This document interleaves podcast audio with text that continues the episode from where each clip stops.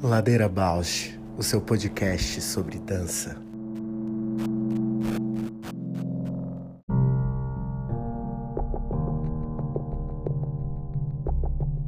O Ladeira Bausch é o seu canal de escuta, reflexão e diálogo sobre dança nas plataformas de podcast.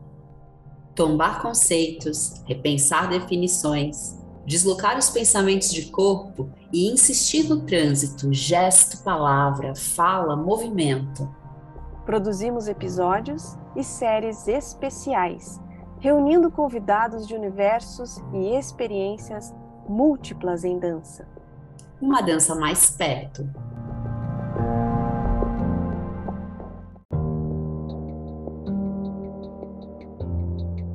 Meu nome é Juliana e atuo como artista, professora e pesquisadora na dança.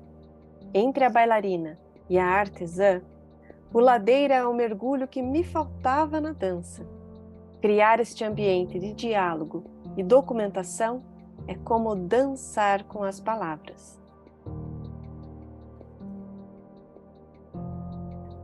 Eu sou a Paula, bailarina, professora e garota enxaqueca na dança.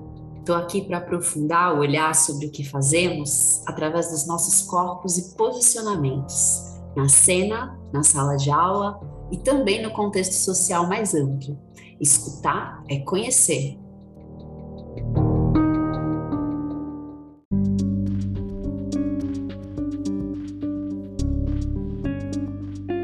Marretada no Meio-Fio é uma série voltada à reflexão sobre as multiplicidades de experiências e subjetividades relacionadas à questão dos corpos DEF na dança.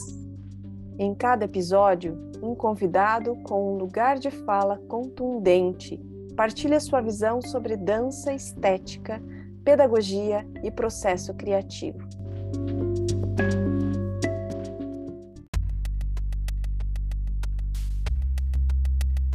Episódio 102 com Edu O. Deslocar as belezas. Esse episódio é muito esperado pela gente. Vem sendo uma. Acho que o Ladeira tem sido mesmo um espaço de uma construção, acho que de um lugar mais pacífico, assim, de diálogo entre eu e você, né? De respeito com os tempos, com os momentos, com os períodos, assim, e de construção para a realização desse episódio hoje, inclusive, assim, né? Que acho que vem desde o primeiro, a presença desse nosso convidado, e até permeando, né? Os, os modos de pensar, o modo de falar, o modo de, de atuar, assim, que a gente estava tentando se aproximar, mas ouvir é sempre diferente, né?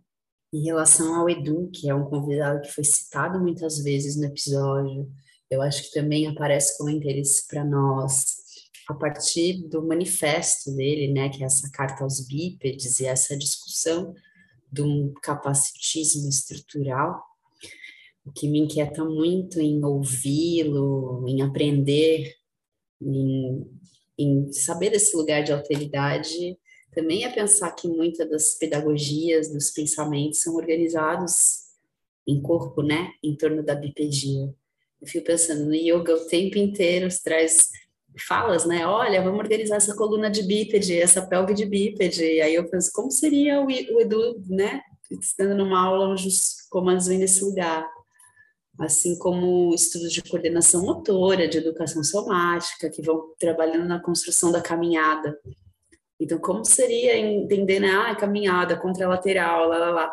Claro, ele traz lá a questão dos discos, a gente depois, quando escuta ele, ele vai ampliando a forma da gente olhar para o corpo também, mas eu penso que 90% dos treinamentos das aulas não são acessíveis, né? Não tem uma linguagem acessível. E aí eu acho que escutá-lo sobre pedagogia, que é um assunto que me interessa muito, é abrir também aqui para quem escutou Ladeira essa reflexão, né, de como a gente pode não só com procedimentos, mas com a fala, contemplar lugares mais acessíveis. E lembra de uma de um momento que a gente tem no episódio, na Ladeira, que a gente fala muito do considerar. O último texto que eu li dele é sobre considerar. E sempre quando essas a, a, aulas de corpo puderem considerar os corpos, a diversidade dos corpos e a, a ideia de que a referência de um corpo tal não precisa ser né, de um bípede, é um, um constrangimento necessário, né, um constrangimento pedagógico que precisa acontecer, né? E me faz pensar também sobre esse lugar universalista que às vezes as abordagens corporais têm, quando você fala, ah, a referência do corpo não é bípede, mas por que será que a gente ainda trabalha com a referência, uma referência, né? Acho que esse lugar de ter uma multiplicação de referentes e, e talvez que saber que sempre vai ter alguém que não se encaixe em nenhuma referência dada. E é pode se criar ainda novas, né? Exato, é. E acho que as falas do Edu, que ele escreve, que ele produz, desassossegam muito aí, desassossegam também na estética, né? Porque eu tô falando de pedagogia, de treino, mas isso reverbera também na criação, na poética. Uhum. Ladeira Bausch, o seu podcast sobre dança. Olá! Tudo bem? Muito bem, bem-vindo então à ladeira. Que bom. A, a gente já falou, né, que o seu seu texto, o seu nome já veio desde o primeiro episódio que a gente falou com a Mama Lynch. Abrimos essa sobre como que era o tema mesmo, Paula? Era era direitos humanos, não era? Na dança? Exatamente, direitos humanos. A gente começou o primeiro episódio falando de direitos humanos na dança. E logo falamos sobre, sobre seu texto e sobre a vontade que a gente tinha de conversar contigo e chegou a vez. Muito que joia, que bom. Conte, Edu, quem é você na ladeira?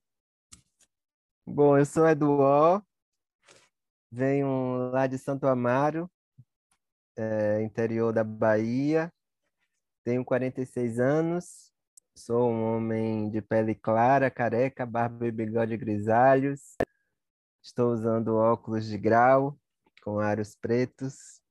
Sou cadeirante, tive pólio com um ano. É, artista desde que me entendo por gente, pelo menos o pensamento de artista e da poesia perpassa a minha vida desde que eu sou criança. Sempre gostei de escrever, de ler histórias infantis e poesia, ouvir música, desenhar. Fazia teatrinho de boneco no quintal da minha casa. Depois imitava Silvio Santos com as amigas, brincava de gude, bicicleta empurrado pela minha mãe, pipa carregado por uma amiga, baleado. Enfim, tive uma infância de interior muito rica, que também estimulou essa minha verve artística.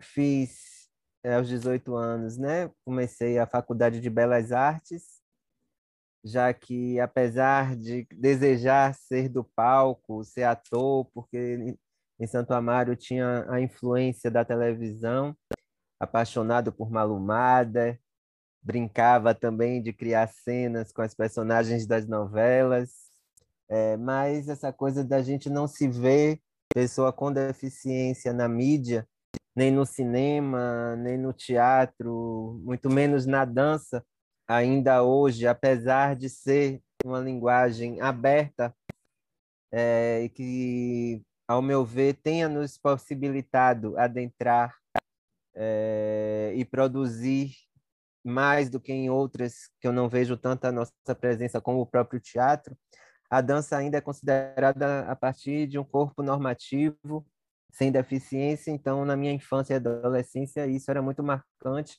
e para mim era impossível ser dançarina. Então fui fazer artes plásticas na Universidade Federal da Bahia é, para poder continuar sendo o artista que eu sonhava ser. Já que gostava de desenhar, pintar, é, artes visuais me interessava também. Depois eu fui fazer especialização em arte terapia, porque comecei a trabalhar num projeto social com jovens e adultos, é, pessoas surdas e com deficiência intelectual, e achei que pensar a partir também de técnicas é, da arte terapia, não porque eu quisesse fazer terapia com esse grupo, mas pensar nas questões de escolhas de cor, de formas, enfim, é, enveredei pela arte terapia a partir disso, mas não é, considerando que naquele trabalho da Casa das Artes na cidade de São Francisco do Conde eu fosse terapeutizar, a intenção não era essa, mas de que maneira poderia ser uma uma base para que eu desenvolvesse outros trabalhos é, de artesanato como a gente trabalhava, mas a partir de, é, de outras fontes. E fiz mestrado em dança na Escola de Dança da UFBA, onde em 2016 me tornei professor é, concursado, um professor efetivo, através de um concurso público e atualmente estou fazendo doutorado em difusão de conhecimento, desenvolvendo minha tese no que eu tenho chamado de é, no conceito da bipedia compulsória, que é esse pensamento normativo que determina o que eu já tinha falado um pouco antes, o pensamento da própria dança a partir do corpo sem deficiência e que exclui outras possibilidades metodológicas de criação, de produção é, não apenas pensando na acessibilidade, mas pensando na deficiência como um modus operandi, como uma maneira de pensar e de ver o mundo própria e apropriado de, de se pensar a dança e se fazer dança, se produzir dança. Foi uma longa apresentação, mas eu acho que dá conta já da gente poder abrir também algumas portas e janelas para, para a conversa. Maravilhoso te ouvir. As duas, a gente tem um chat paralelo, a gente assim, nossa, arte terapia já cresceu assim, vontade de te ouvir falar mais sobre isso. Talvez eu acho que eu vou até mudar a ordem da pergunta, porque eu tinha uma pergunta também relacionada às pedagogias, né, artísticas, as pedagogias no campo da dança, onde eu sinto que ainda há um, um olhar, eu, eu diria capacitista, mas talvez é até além do capacitismo, é um lugar dessa objetificação, né, do corpo num nível tão desumanizante muitas vezes que a ideia de eficiência da máquina, né, de algo fora da humanidade fica tão presente que eu estava super curiosa para saber como você tem pensado, né, os campos pedagógicos que atuam numa outra via, que consideram a diferença, para além da inclusão, Talvez queria te ouvir também falar sobre essas ideias de dança inclusiva, mas como você trouxe contexto da arte terapia também, é, me aparece uma curiosidade, né? Do, do, lugar que eu atuo, eu atuo muito em cursos profissionalizantes de dançarinos. Quando aparece a deficiência, geralmente ela é olhada já nesse enquadramento. Então, a abordagem tem que ser terapêutica como se não tivesse a possibilidade de um percurso de profissionalização, enfim, né, de elaboração da poética daquela pessoa tá tão latente quanto a necessidade do cuidado, a necessidade da escuta daquela diferença. E aí, enfim, acho que eu abri uma reflexão, não formulei uma pergunta, vou formular aqui. Se você puder comentar isso e talvez falar desse teu olhar para as pedagogias, a gente podia abrir a conversa por aqui. Ah, ótimo. Começando pela arte terapia, quando é, eu me interessei em fazer essa especialização, também era muito para abrir o meu campo profissional, porque nós sabemos também que o campo das artes visuais é muito fechado, muito difícil aqui em Salvador. É, sobretudo, nós não temos é, muito por onde ampliar, então, dentro da própria faculdade, quando eu concluí, foi uma maneira de também é, é isso ampliar o, é, o meu campo profissional e eu já trabalhava com esse grupo Então, e foi numa viagem com uma professora que trabalhava também numa cooperativa e tal, que ela falou que fazia, é, fez esse curso de arte terapia. Eu falei, ah, pode ser uma coisa interessante. E, na verdade, é, quando também eu penso na arte terapia no contexto artístico, era pensando, por exemplo, de que maneira eu podia trabalhar as cores é, naquela, na leitura que se tem das cores, das formas, do material utilizado para cada, enfim, para cada situação, para cada o metal que ativa determinados sentimentos ou sensações ou é, engatilha determinada coisa, é, o manuseio da argila, a própria, a própria pintura, o desenho, de que maneira eu poderia fazer aquilo para mim foi importante, pensando também nessa na coisa da pedagogia, das metodologias, que, por exemplo, no meu solo, Judite quer chorar, mas não consegue. Eu estava muito imbuído ainda da minha formação na arte terapia, que eu concluí em 2004, e já estava com já estava clinicando eu com alguns amigos, amigas, a gente abriu uma clínica em sociedade, é, e eu já estava atuando como arte terapeuta e me veio é, o desejo de criar Judite Cachará, mas não consegue. E aquilo foi muito importante na minha, na minha criação, porque Judite tinha, é, tem elementos autobiográficos e que eu fui retomando a questão, por exemplo, da circularidade ou da, da espiral que remete ao inconsciente, é, as cores do lilás, do azul, de como eu poderia aproveitar isso no próprio cenário, quais as formas dos movimentos poderiam vir na espacialidade criada, tinha uma coisa da escada, eu tinha feito na terapia um negócio que tinha um negócio da, da escada, que aí dava para fazer uma análise do inconsciente, desde a base até não sei que lá. Então tem uma escada em Judite que eu subo, que é o momento do voo, que Judite é uma lagarta que tem medo de virar borboleta.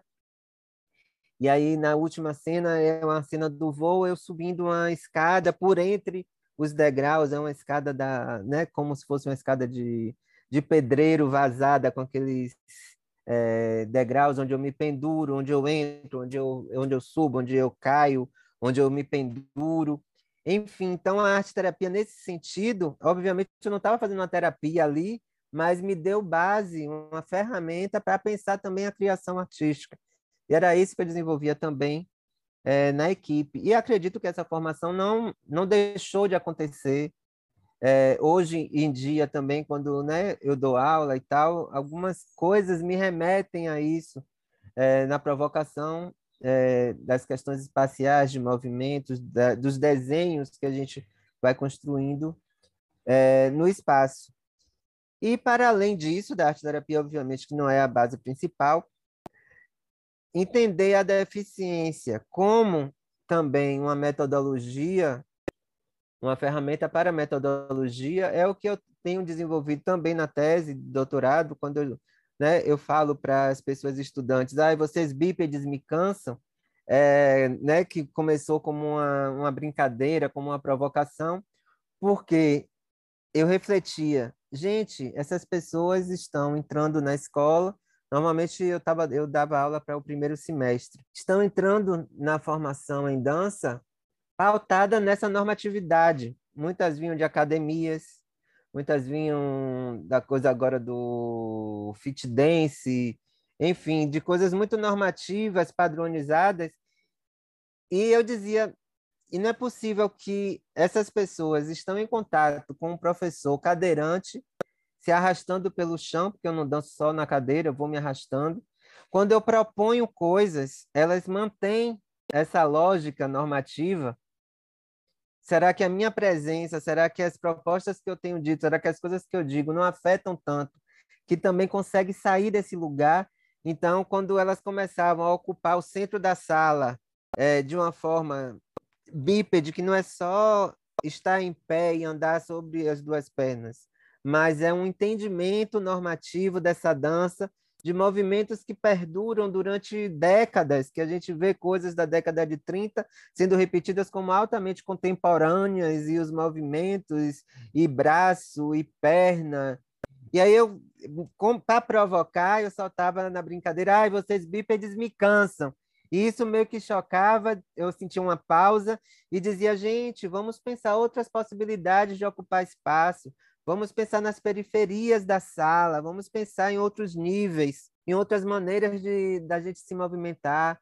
E aí sempre tem uma barra do balé, né, para talvez na dança provar que a gente precisa daquilo e é meio compulsório e é meio impositivo que o balé esteja presente em todos os espaços. Eu dizia, a barra de balé para mim não serve para nada, porque a minha ela não tem utilidade, a não ser para me pendurar ou querer me, me jogar em cima dela para poder experimentar de outras maneiras. Então vamos experimentar essa barra que está na sala desse jeito. Vamos para o canto, eu não quero ver vocês no centro.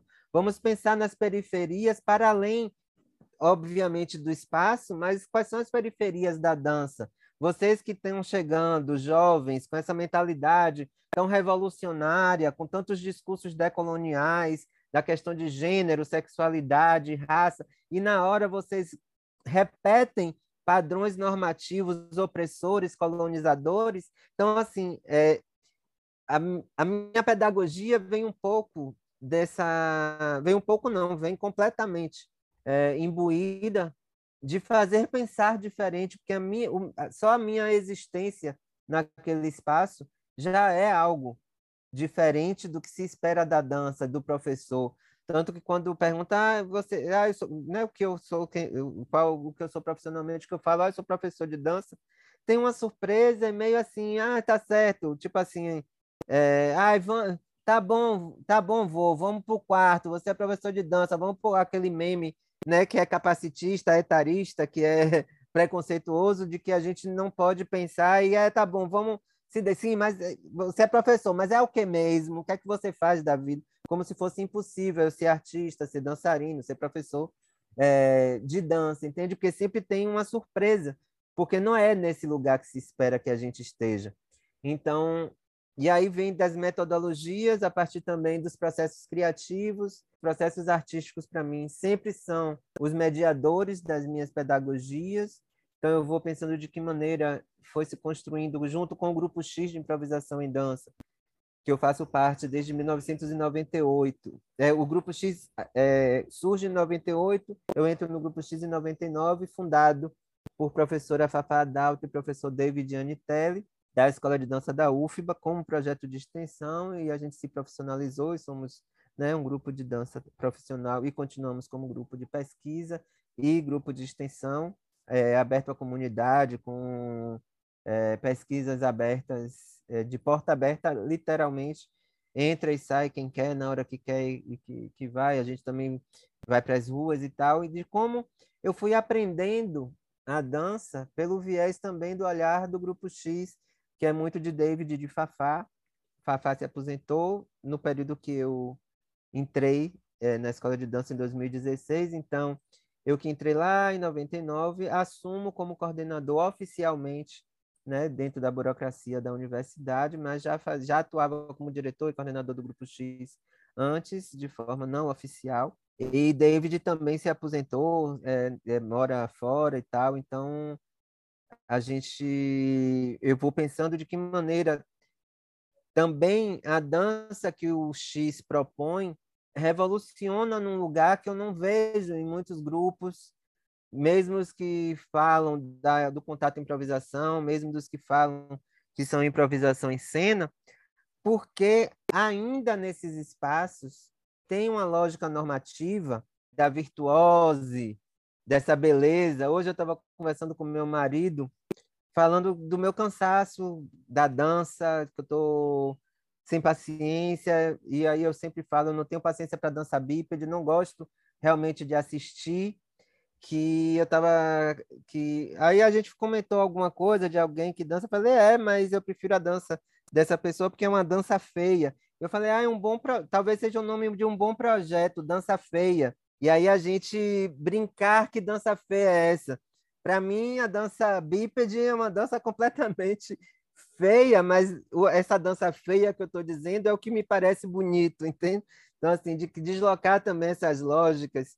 No, no Quilesum, por exemplo, que é um espetáculo né, de 2018, que eu faço com João Rafael Neto, com direção de Tiago Cohen.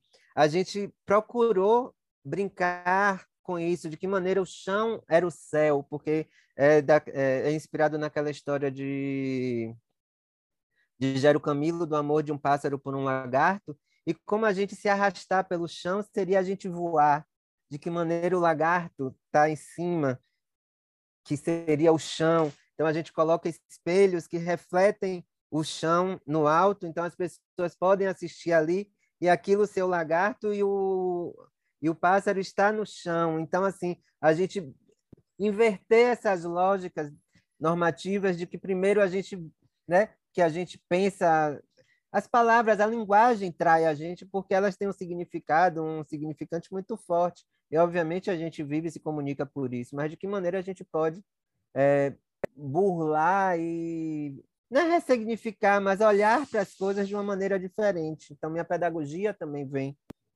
disso, de que maneira a gente pode trazer, obviamente, questões técnicas. É, eu dou aula de método de treinamento individual, onde né, as pessoas estudantes compartilham as suas experiências. E, por exemplo, teve uma estudante que veio compartilhar jazz. E foi maravilhoso, porque ela começou a pensar o jazz, o pensamento do jazz, com a minha presença ali, ela teve que ressignificar e, e reelaborar um jazz onde não se perdeu nada do movimento, não se perdeu nada da questão técnica, mas também reelabora um jazz num corpo cadeirante. E assim, se tivessem outras deficiências, se pensaria de que maneira. É, a audiodescrição, por exemplo, para mim é uma ferramenta de criação e uma ferramenta pedagógica, porque coreografia é passada também pela voz, vamos fazer isso, isso, isso, na repetição né, dos passos e tal. A audiodescrição é isso, a gente descrever o passo, como é que a gente descreve, como é que o outro dança o que a gente descreve, e que não precisa ser padronizado, porque se eu descrevo aqui para nós três, né, que estou levantando o braço direito, fazendo círculos com, com a mão, com os dedos enrijecidos, vocês duas vão fazer a sua maneira, mas estamos fazendo a mesma coisa. Então também é um, uma provocação, entende que não precisa ser todo mundo fazendo igual como o robô, porque a dança acabou robotizando né? Essa, essa ideia dessa, a dança, acabou robotizando desde o, da preparação corporal, desde aquecimento, desde alongamento, é todo mundo fazendo tudo muito igual. E é isso, isso me cansa, isso não me interessa. E agora que você falou de se robotizando, todo mundo fazendo tudo igual, e que você não gosta da dança bonita, e acha bonita a dança, eu amei isso. Queria também te perguntar, assim, é, às vezes a gente abre esse espaço na ladeira, que são as citações, as referências. É, se você podia deixar aqui para os nossos ouvintes, assim, artistas, então, que você, eu sei, você assiste, que estão no teu repertório, é, referências dessa dança feia. Tem uma que para mim é a maior de todas, eu sempre falo dela, Estela Lapone, todo mundo sabe é minha amiga, minha referência maior, que adora se identificar como capenga, porque ela, ela anda de forma capenga e é uma dança capenga, e eu acho isso maravilhoso. E Estela, para mim, é o que há de mais contemporâneo no pensamento da arte é, brasileira e mundial, porque nas minhas experiências também fora eu fui vendo que mesmo com em projetos e grupos que trabalham com pessoas com deficiência. É isso, o desejo de voltar ao normativo, de provar que nós somos capazes de fazer como os bípedes, como as pessoas sem deficiência, que tem a linha do balé, essa coisa. É muito forte, é muito enraizado ainda, então, para mim, por isso que para mim Stella é uma das maiores referências realmente de mundo é, David Tully, que infelizmente faleceu, se eu não me engano, uns dois anos atrás, artista que trabalhou na Kendoko desse company, que eu também trabalhei, mas não fui contemporâneo dele. E tem um vídeo maravilhoso com o Deviate. David é um artista que não tem, é, que não tinha as duas pernas e era genial o que ele fazia. Claire Cunningham, que trabalhamos juntos no Kendo, o Cleber me coreografou, depois veio em 2015 no Brasil para a gente fazer uma residência. Eu, eu, tô, eu fico muito feliz que minhas referências eu pude conhecer e conviver um pouco, menos Dave, não conheci pessoalmente, nos falávamos é, pela internet virtualmente, mas Estela eu tenho proximidade, já dividimos, então, assim, são referências para mim que são importantes e que bom que eu pude conhecer e trabalhar e conviver com elas. Né? Dandol também é um artista australiano, radicado na Inglaterra, em paralisia cerebral. Acho que não é necessário ficar falando do diagnóstico nem das coisas, mas é porque eu acho que é importante também para dizer das características que a gente vai também, porque existe uma certa hierarquia da própria deficiência na dança, que talvez né, eu represente porque estou sentado num símbolo da deficiência, que é a cadeira de rodas, e aí as pessoas acham que dança, é, dança de pessoas com deficiência sejam só dessa maneira, de pessoas né, cadeirantes e tal. Jânia Santos é, e a Companhia Giradança de Natal como um todo, para mim são referências é, muito importantes assim é, João Paulo Lima, do Ceará, Fafa Daltro, que não tem deficiência, mas é uma referência. Que bom que eu tenho uma mestra é, que eu pude, que eu posso é, beber daquela fonte, daquele manancial criativo, extraordinário que é Fafá. Enfim, acho que são algumas pessoas. E eu tenho feito uma pesquisa onde eu tenho trazido artistas é, com deficiência para mostrar para as pessoas que nós somos muitos, sim, nós temos uma produção importantíssima. Tem no meu Instagram, é, fiz dois rios que. Réus, rios, sei lá como é, vídeos. onde tem diversas pessoas artistas com diversas deficiências de diversas linguagens.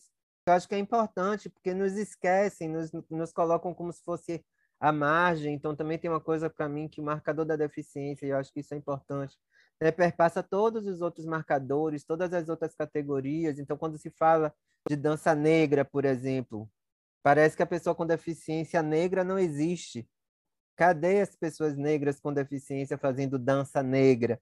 Cadê as pessoas indígenas? Cadê as pessoas trans com deficiência? Cadê as mulheres? Porque nos dias, né, nas semanas nacionais e internacionais da mulher, é, nesses últimos anos, por exemplo, num grupo de pesquisa que eu participo, muitas mesas, muitas palestras e tal, e não tinha uma pessoa, uma mulher com deficiência para falar sobre isso. E aí, quando a gente vê as estatísticas da violência contra a mulher, está comprovado que a mulher com deficiência que sofre maior violência, quer dizer, se aí nesse dentro dessa categoria não se reconhece a pessoa que mais sofre a violência, qual é o discurso realmente que quer? O que é que está querendo defender realmente? E, inclusive, a violência provoca deficiência. Maria da Penha é né, uma, uma grande referência sobre isso. A Lei Maria da Penha é uma mulher que se tornou né, pessoa com deficiência por causa da violência é, doméstica, por causa do machismo, por causa do patriarcado. E cadê a interseccionalidade com a deficiência? Então, para mim, é muito perigoso e para mim é muito triste, revoltante mesmo a gente não está considerado nas rodas de conversa, né? Tem o Fórum Negro da Arte Negra aqui eh, na Bahia, proposta por professores e professoras da escola de dança que não tem sequer acessibilidade para as pessoas negras com deficiência acessarem aquelas informações, que a gente não quer saber só sobre deficiência. Né? Eu não preciso fazer um encontro de dança inclusiva, um encontro de dança com pessoas com deficiência, para as pessoas com deficiência só irem nesse lugar. Se eu sou o artista que sou, se eu sou o profissional que sou, né? é porque eu tive a possibilidade e a oportunidade de ampliar meu repertório, acessando diversos artistas, acessando pesquisas de diversas áreas, interessado em diversos assuntos, né, do, do mais banal, sei lá, BBB, vamos dizer assim, até coisas mais complexas de, de ideias e de coisas elaboradas, de pesquisas acadêmicas, científicas. Enfim, a gente não pode ser resumido só a um assunto, a uma coisa. Então, eu acho bacana quando vocês trazem a pergunta de pedagogia e tal. Obviamente que tem um recorte da deficiência que me interessa, não é que eu, não, é que eu não vá falar sobre isso mas é porque é um outro olhar, um outro lugar, né? Recebi um convite, ah, eu, da semana, não sei lá, da deficiência. Falei, ah, eu, eu, eu, tudo bem, eu posso dar uma palestra dentro de um espaço aí é, do judiciário, mas eu quero receber por isso. Porque todo mundo pode falar sobre a sua experiência profissional, mas a, eu ter deficiência não significa que eu vá saber a história da deficiência, que eu vá saber conceitos. Isso aí é, isso aí é uma consequência de estudo, de pesquisa, de interesse, de investimento no conhecimento. Então, assim, eu acho que a gente precisa reconhecer isso, porque senão também vira, ah, qualquer pessoa venha falar aqui, aí comove, que é um pouco do que talvez no início vocês falaram, ah, vamos falar um pouco da dança inclusiva. Talvez é o que a dança inclusiva fazia lá no início e algumas instituições é, esse entendimento, né? Basta ter a deficiência, que eu chamo do fetiche, o devoti da dança, porque não está interessado na pessoa, está interessado na deficiência. Eu abro um monte de janela, viu, minha gente? Pode me cortar, porque senão. Não, mas você, a janela que você abriu, eu já estava aqui, eu já estava assim, esperando, estava escrito aqui, que é exatamente isso. Talvez seja uma questão muito extensa, a minha curiosidade. Você pode fragmentar e tentar né, responder, organizar da melhor forma. Talvez seja importante você falar desse fetichismo, né? O que, o que você entende, mas é exatamente isso. Como que é, tá, é tão latente o fetichismo no, na tua fala, no que você escreve, no teu trabalho, e como que você articula isso com a poética, a estética, a ética e a política na tua atuação, assim? É isso, essa questão do fetiche para mim também é uma outra, é um outro ponto que é isso, nada está separado, né? Eu sou, nós somos pessoas, seres complexos. Então, a questão da sexualidade, para mim é um ponto importante dentro do meu trabalho minha vida. Quando eu conheço o termo devoti, que é a pessoa que tem o fetiche pela deficiência, né, pela perna fina, pela escoliose acentuada, pelo coto é, de uma pessoa amputada, por exemplo, né, os pés pequenos, a maneira da gente se arrastar no chão ou andar na cadeira de rodas. Uma pessoa tem o desejo, a libido dela é ativada a partir do elemento da deficiência é um recorte fechado ali na deficiência, não, não se interessa pela pessoa. Quando eu descubro isso, para mim foi muito importante, porque a vida toda né, me reconheci como um, uma pessoa, corpo desejável, desejante. É, isso para mim foi muito revolucionário, porque é isso, às vezes a gente também só quer gozar, e que bom que a pessoa está interessada na minha coluna torta, na minha perna fina. Acabou ali e tchau, e foi, não precisa render nem, né, nem muita conversa. Enfim, estou falando de questões minhas pessoais. Isso foi muito importante, porque também nos liberta de determinados pudores. Porque se eu tive um namorado, meu primeiro namorado, eu transava vestido, porque eu morria de medo dele ver minha perna, imagine que coisa sem sentido nenhum, porque a gente convivia durante o dia, é óbvio que ele me, me via, via minha, minha perna, meu, meu corpo, mas na hora de transar apagava a luz e eu estava vestido, porque eu tinha vergonha. Então, saber que existe alguém que gosta, que gosta se interessa por isso, para mim, foi um ato libertador, porque eu falei, ah, então, que massa, eu posso me exibir. E disso virou um projeto, o Corpo Perturbador, em 2010, que falava exatamente sobre isso. E quando eu fui pesquisando, fui vendo os recortes políticos religiosos de dominação e de poder que tem também dentro dessa relação, de uma coisa de um certo cuidado, mas era porque né, pelo desejo da submissão. Então, o devoti nos quer submissos, não quer, depend, nos quer dependentes, dependentes, não quer, não, não se interessa quando a gente demonstra uma certa autonomia e liberdade e tal. Então eu fui vendo um outro lado também é, disso que aí eu fui é, transformando isso metodologicamente no trabalho, dividindo em módulos só para exercitar mesmo algumas questões que aí eu chamava o bicho, que é essa questão mais carnal, instintiva do sexo, do desejo, e onde meu marido que fez o, o, o, é, figurino, a gente, né, com o corpo praticamente todo exposto com short balonê, com uma gola que fazia como se fosse uma moldura da coluna para expor isso,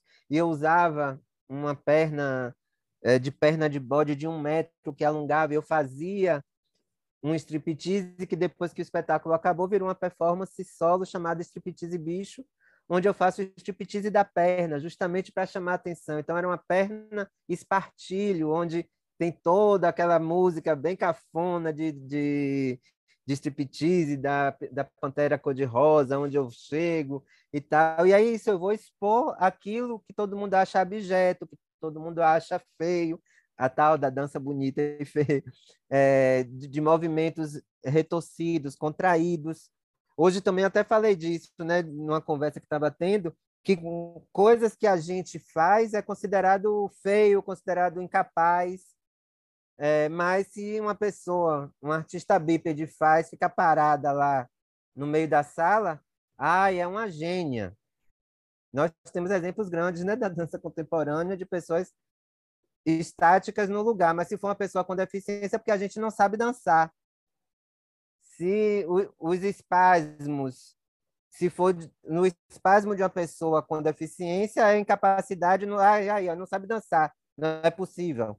Essa pessoa não dança. Mas aí um bípede vai, fica lá tremendo, tremendo, tremendo, tremendo. Ai, que maravilha, gênio da dança. Então, quando eu falo também do alejar a dança, é trazer características da deficiência para a gente olhar que aquilo também é dança. Então, hoje até eu brinquei, ah, vai ter um evento, negócio, é, tá, então eu vou ficar, ah, vamos dançar. Eu falei, ah, então eu vou ficar parado, porque eu não tenho muita paciência mais para essas danças, então eu vou ficar parado e espero que o métier da dança entenda que eu estou dançando, não é minha incapacidade, porque se aplaudem tanto pessoas bípedes paradas nos cantos das salas de, ou nos palcos, porque eu parado não é dança. Então, é dentro dessa provocação também que eu vou fazendo. É... E aí, para mim, o fe... voltando à questão do fetiche, foi abrindo portas, tá bem? Vou voltar para a porta do fetiche. Aí, nesse projeto do corpo perturbador, eu fui observando que essa coisa do desejar só a deficiência também recaía na dança. Muitos projetos de pessoas sem deficiência é, chamam qualquer pessoa. Eu mesmo fui convidado é, para um projeto uma vez. A pessoa nem sabia se eu dançava ou não, mas era me parou na rua. Ah, você tem deficiência, tem um projeto. A gente está querendo uma pessoa com deficiência. Então é meio assim, entende? Ver na rua chama. Ou seja, entende? O olhar é só sobre a deficiência. Não sabe se a pessoa né, tem aptidão, tem habilidade, tem desejo, e obviamente que a aptidão e a habilidade a gente desenvolve também quando encontra, porque no contexto da deficiência a gente nem sabe que pode. Então, obviamente, a gente também nem procura esses lugares, esses espaços, né? E aí havia é, ou instituições de reabilitação, de terapia, que, de, que desenvolvem trabalhos terapêuticos com arte, com dança, e aí se fixam nisso porque precisam também receber dinheiro para continuar né, esses projetos, mas isso não significa que desenvolve a veia artística da pessoa.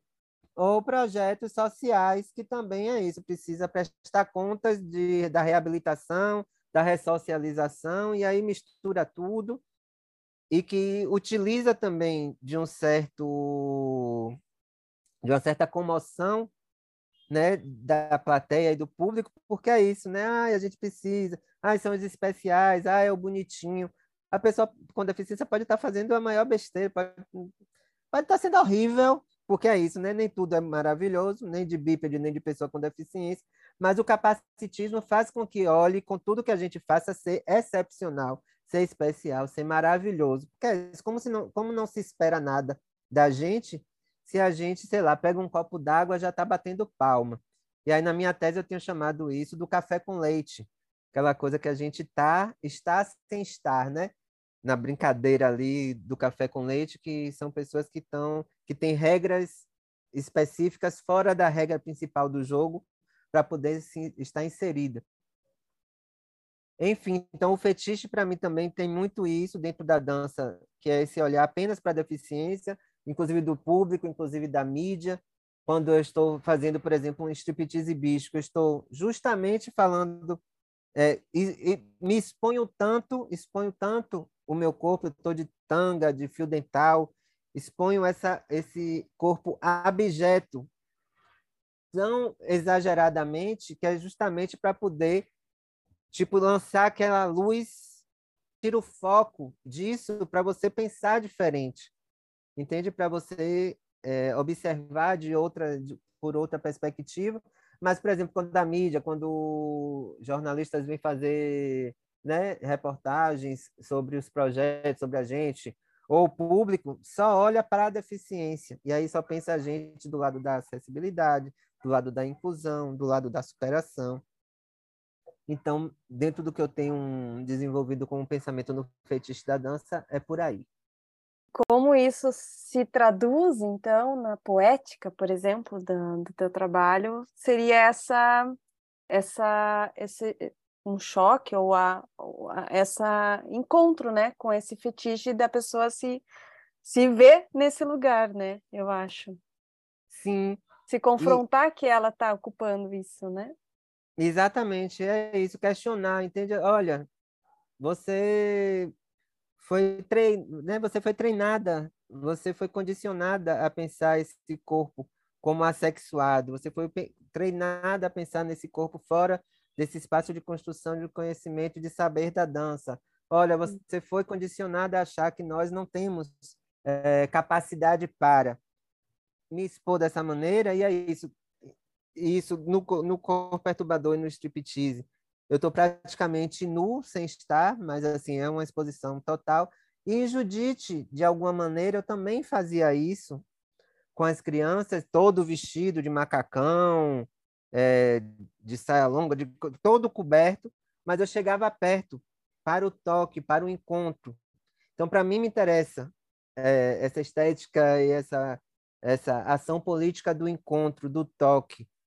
Então eu ia para a plateia para chorar no colo. Judite tem um momento que chora e ela ia pedir colo, né? Porque dentro da solidão toda de Judite, ela rompe aquele casulo e ela vai para a plateia justamente pedir colo. E tem pessoas que têm medo das pessoas com deficiência. Em uma apresentação, uma mulher teve uma crise nervosa que gritava só de pensar que eu ia chegar próximo a ela. Eu tive que desconstruir a cena, voltar né, ao meu estado é, normal e dizia a ela: eu só queria um colo. Várias, de várias apresentações. E que, para mim, isso é importante, esse encontro com essa realidade que realmente né, a criança, a, a família não olha, não pode olhar, não pode perguntar, como se aquilo fosse nos ferir, como se, enfim, de aproximação, essa coisa do encontro e de um olhar verdadeiro, entende? Tirar essa camada cultural da deficiência como algo negativo e entender, olha, e também é isso, eu, eu só sei e só posso fazer desse jeito. Você também pode gostar ou não, você pode concordar ou não, mas aí eu não, não, não, não é da minha conta, isso aí não, não é sobre mim, é sobre você. Você vai assistir, vai considerar se é ou não, mas eu estou te dando a oportunidade de você entender que a dança não é só isso que você pensa, que a deficiência não é só isso que você pensa. É, a minha arte, pelo menos, eu acho que em todas as é, toda a minha questão é sobre isso.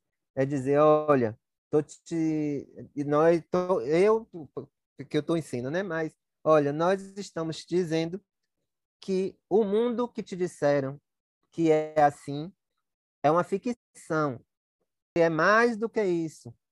Olha dessa maneira também. Se você quiser continuar olhando, vai olhar. Senão, você vai continuar chocado e aí é uma escolha sua. É você não se abrir mais. O principal é sobre isso. Outra pergunta que eu estava com vontade, assim, mas acho que de alguma forma você já falou na, na, na fala anterior, a minha pergunta, que é essa, essa percepção de um trabalho visionário, revolucionário, assim, né? E, e na verdade agora a minha pergunta ela, ela, ela dá uma, uma quedinha aqui, pensando que, na verdade, ela, ela tem essa potência, sim, né? um trabalho de, de, de muita potência e, e, e, de revolucionário, mas também é porque existe aí também uma escassez né? de, dessas rupturas de pensamento, mas desses, de, de abertura mesmo, de maior número de pessoas, de políticas, ações políticas de encontro com isso, né? de se confrontar. De, de, de deixar um colo, de simplesmente não não se chocar por uma aproximação, né? De algo que não, não, não conhece, de deslocar uma ideia de dança, de corpo, né? Então, essa era, era a minha outra pergunta, que no fundo já está aí pairando na conversa. E, é, e é isso, pensando que agora, né, para mim, por causa da tese, a coisa da bipedia é muito forte, então, como eu brinco como tirar a bipedia da, da poltrona, como tirar a bipedia do guarda-roupa. Essa que, na verdade, só para entender também, né, que não é essa bipedia é, do andar, do homem que consegue sair, né? porque a, a galinha é bípede, o canguru é bípede, não é sobre isso que eu estou falando. E aí no Nunca Mais Abismos, que é a última, a última performance né, criada junto com Estela, com Ney Lima, Thiago Cohen, Jânia, Aldrin Lincoln, Débora Mota. É, e aí a gente, a gente estreou na Alemanha e a gente ocupou um andar todo de um teatro super tradicional lá da cidade alemã. A coisa que eu falei é, vamos tirar a bipedia dessa poltrona, das poltronas, a gente ocupou de uma forma bem de radicalizar o espaço. E aí a gente embarcava a poltrona, o sofá, as coisas, e foi interessante porque só uma pessoa com deficiência sentou na poltrona emborcada. Hum. Ou seja, a bipedia, que nos chama de limitado, é tão limitada que não conseguiu entender que a poltrona continua sendo poltrona, mesmo se ela estiver de lado, e que continua sendo um objeto de sentar. Só não era o assento, era o fundo dela, mas você podia sentar se você desejasse. Nossa. Só uma pessoa com deficiência foi capaz de imaginar e entender que a nossa intenção não era impedir de sentar, mas era entender que poderia se pensar aquele objeto de maneira diferente, ele continuando na função dele ou em outra, se você desejasse. Mas ele não deixou de ter a função, não deixou de ser poltrona porque estava para baixo. Então isso para mim também foi muito marcante assim. Em Judite, por exemplo, as crianças me batem, sai do lugar e vem bater em Judite que sou eu, não tem muita paciência para isso.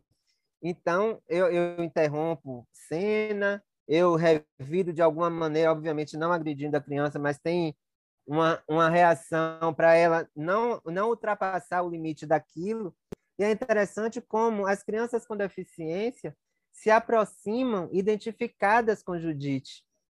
Judite chora é, inspirado no desenho animado, né? Cacá, o menino das cavernas, que eu era apaixonado na minha infância, que a lágrima de Cacá pulava do olho assim, gotas azuis, e aí eu faço a, a, a lágrima de Judite com o dedo, encosto o dedo no olho e pipoco o dedo para fora, saltitando em ritmado, enfim, dentro de uma dinâmica do choro de Judite. E aí, numa dessas apresentações, uma jovem com deficiência, aos prantos, pegava a minha mão e dizia: Judite, não chore, eu estou aqui. Funciono com isso porque é isso, entende? Tem um, um ponto que só a gente sabe quais são as dores, só a gente sabe porque a gente está chorando, entende? E aí, óbvio que ela parou o choro de Judite de, de verdade, porque se ela pega na minha mão e o choro de Judite é com os dedos, realmente ela fez Judite parar de chorar.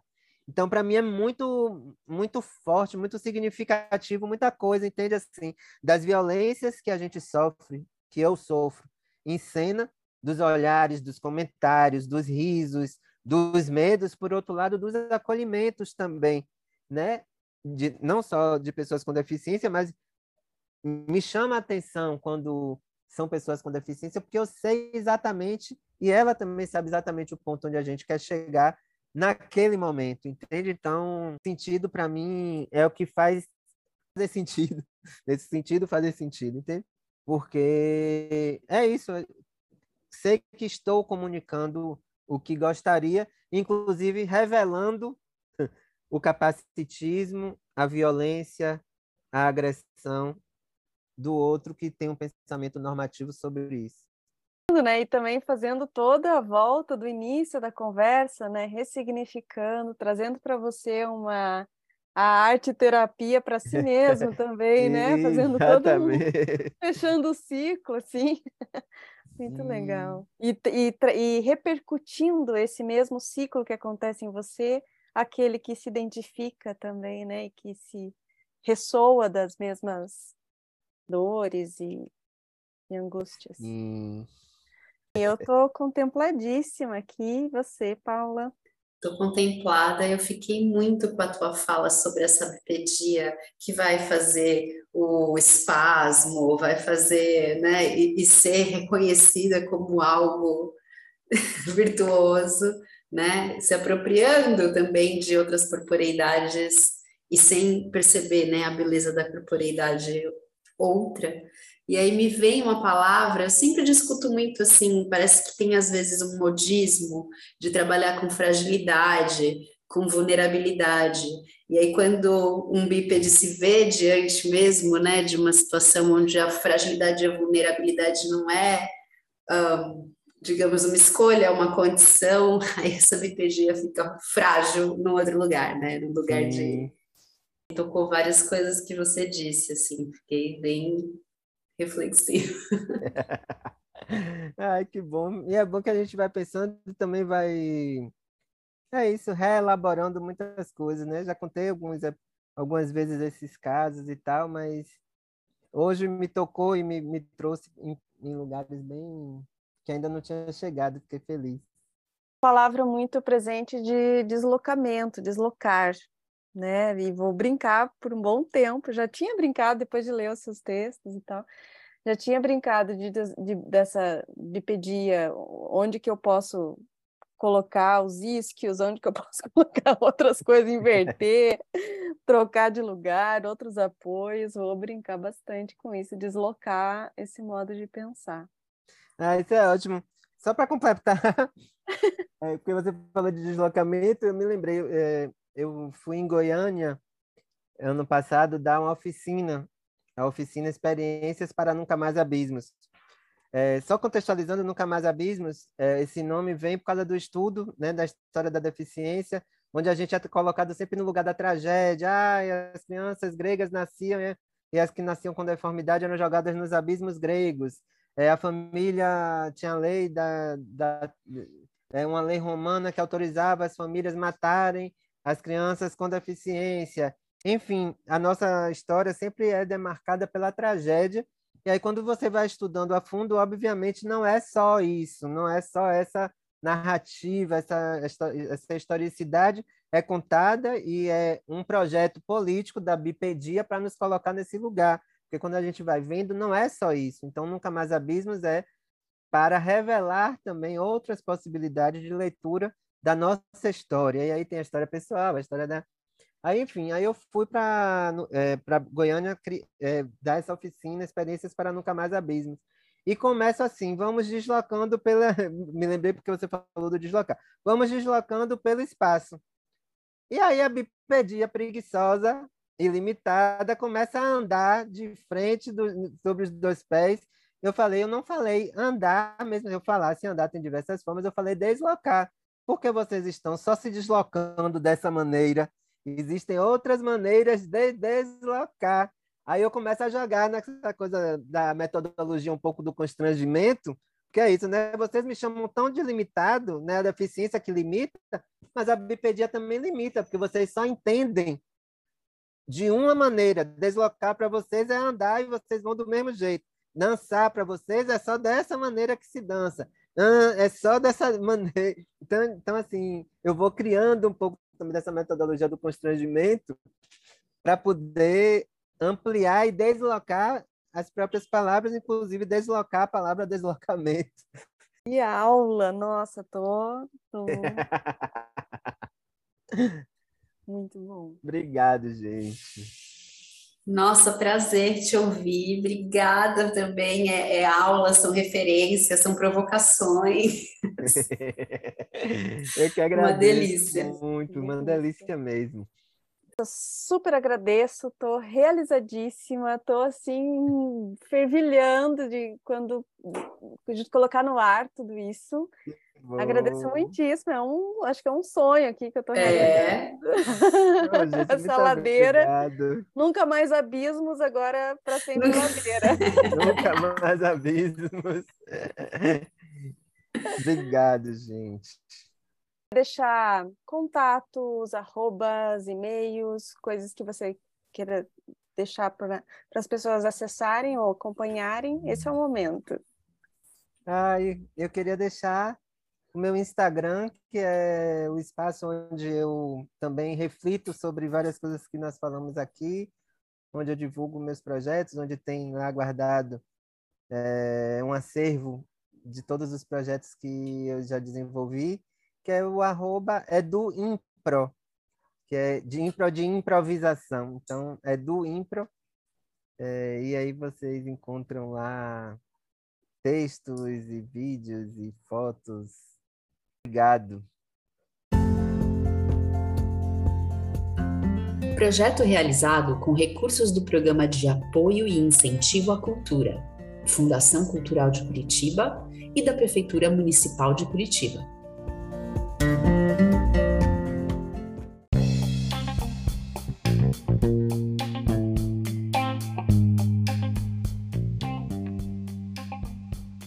Idealização Deusas Produções.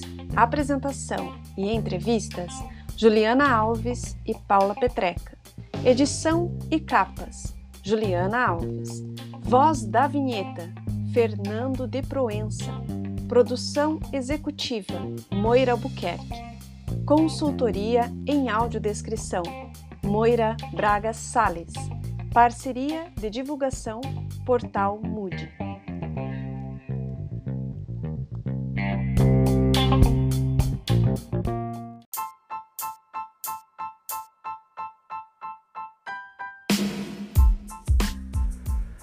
Ladeira Bausch, o seu podcast sobre dança.